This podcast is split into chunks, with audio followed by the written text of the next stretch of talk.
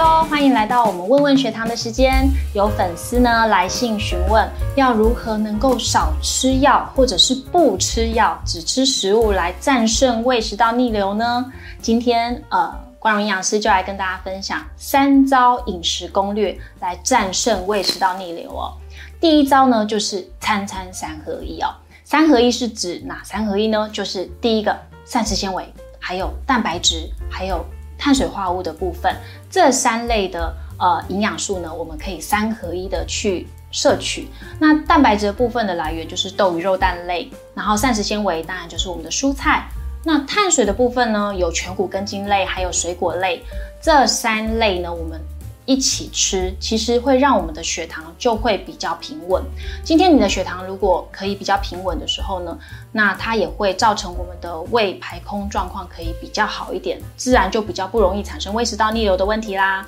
第二招呢，就是要挑选温和食材哦，就是不要挑选油炸的食物、太甜太酸的食物，或是质地比较粗糙的食物。这类的食物呢，很容易造成我们胃的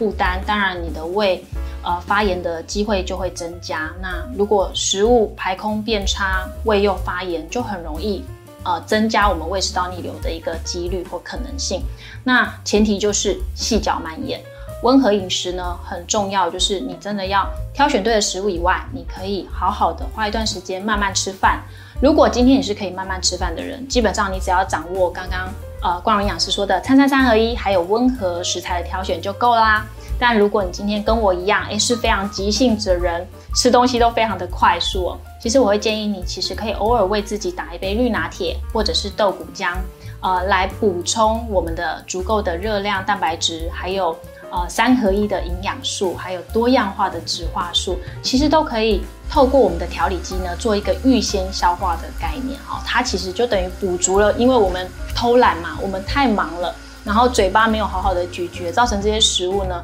其实是呃比较呃没有做一个预先消化的作用，到了我们的胃呢，就让我们的胃负担很重。所以如果我们透过调理机，的确是可以补足我们现代人因为忙碌没有好好细嚼慢咽的一个问题，那自然就可以改善我们的胃食道逆流哦。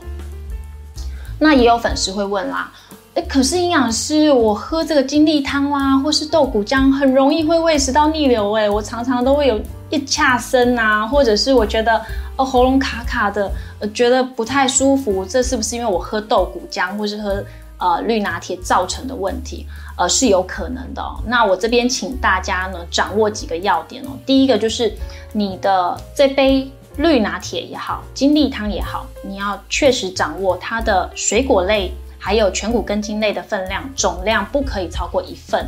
那什么叫一份呢？全谷部分就是像呃一颗一颗的这个米饭啊、糙米、紫米这些都算。然后当然也除了三个呃黄豆、黑豆、毛豆以外的一颗一颗这种东西都叫做全谷啦。然后根茎的部分也算是我们的碳水来源，像是南瓜、地瓜、哈莲藕还有山药。都是属于全谷根茎类的范畴，都是有碳水化合物的。那这类的食物呢？呃，如果是根茎类，半碗叫一份；如果是刚刚一颗一颗的那种饭类呢，我们是大概两汤匙是一份。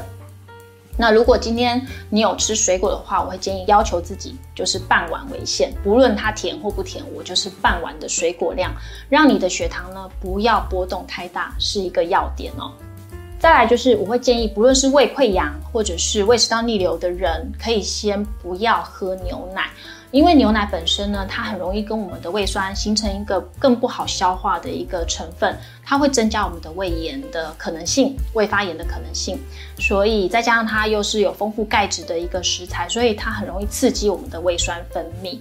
再来呢，我们会建议可以先暂时排除比较容易产气的食材，比如说像是一些十字花科的蔬菜，像高丽菜啦、青花椰菜啦，或者是像呃洋葱，还有我们呃常常会吃的青椒、甜椒拿来配色的蔬菜，这些都是属于比较容易呃产气的蔬菜。那你可以这样去思考哦，它既然容易产气，代表它是我们肠道益生菌的好食物。当我肠道的益生菌大量的生长的时候，当然我就比较容易会产细菌，它在消化这些膳食纤维会产生气体嘛。那当然就会有一点腹胀的感觉。如果那个腹胀的感觉没有到很不舒服，我其实建议还是可以少量的去啊适量或少量的去摄取这些所谓的产气食物。那反而我要去减少真正产气的一些不该吃的东西，比如说什么像汽水。好，像很多人很喜欢喝气泡水，这个也算哦，它也很容易让我们胃食道逆流，或者是吃甜食，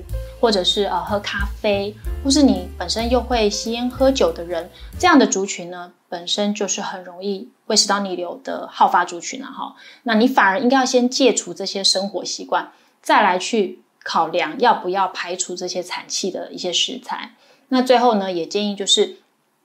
多用呃温热的开水来搅打你的呃搅拌你的蔬果昔、绿拿铁或者是我们的豆谷浆哈，不要用冰冷的，甚至加冰块哈来做一个搅拌哈，因为其实基本上冰凉的这些呃绿拿铁就是很容易刺激我们的肠胃道啊，让我们感到不舒服哦，就是呃不管是很容易会有腹泻的问题，或者是也很容易会有。刺激我们的肠胃，让我们有胃食道逆流的问题，所以建议就是以温热的食材来做一个搅拌的动作。最后呢，我会希望呢，呃，粉丝们可以去注意一下你的这个总水量哈，不要太多啊，要控制好。通常我们一般一壶你准备好的蔬果的高度呢，我会建议水量大概加到它的一半，或是顶多七分满的高度就好了，不要超过它哈。建议大家尽量要控制你的水量，让你每次喝的这一杯呢。呃，总分量不要超过五百 CC，相信这样子呢，可以大大的去啊改善你喝两杯所造成的一个呃夜恰声啊，或是呃不舒服的症状哦。冬天呢，我们比较容易会有体重控制不佳的问题啊，就是冬天大家就会很容易想吃宵夜，天气冷嘛，就是开始增加你的餐次啊，很喜欢吃宵夜，很喜欢吃点心。那我觉得冬天会好发，就是我刚刚提的，诶大家会觉得天气冷嘛，要补充能量哈，就时时刻刻都在吃点心，呃，吃下午茶，吃宵夜。那这个症状，这些饮食形态呢，其实就是非常不利控制胃食道逆流的一些饮食原则。所以会建议大家，呃，在冬天的时候呢，仍然是三餐定时定量吃，好处是非常大的。那我们今天的解答就到这边喽，拜拜喽。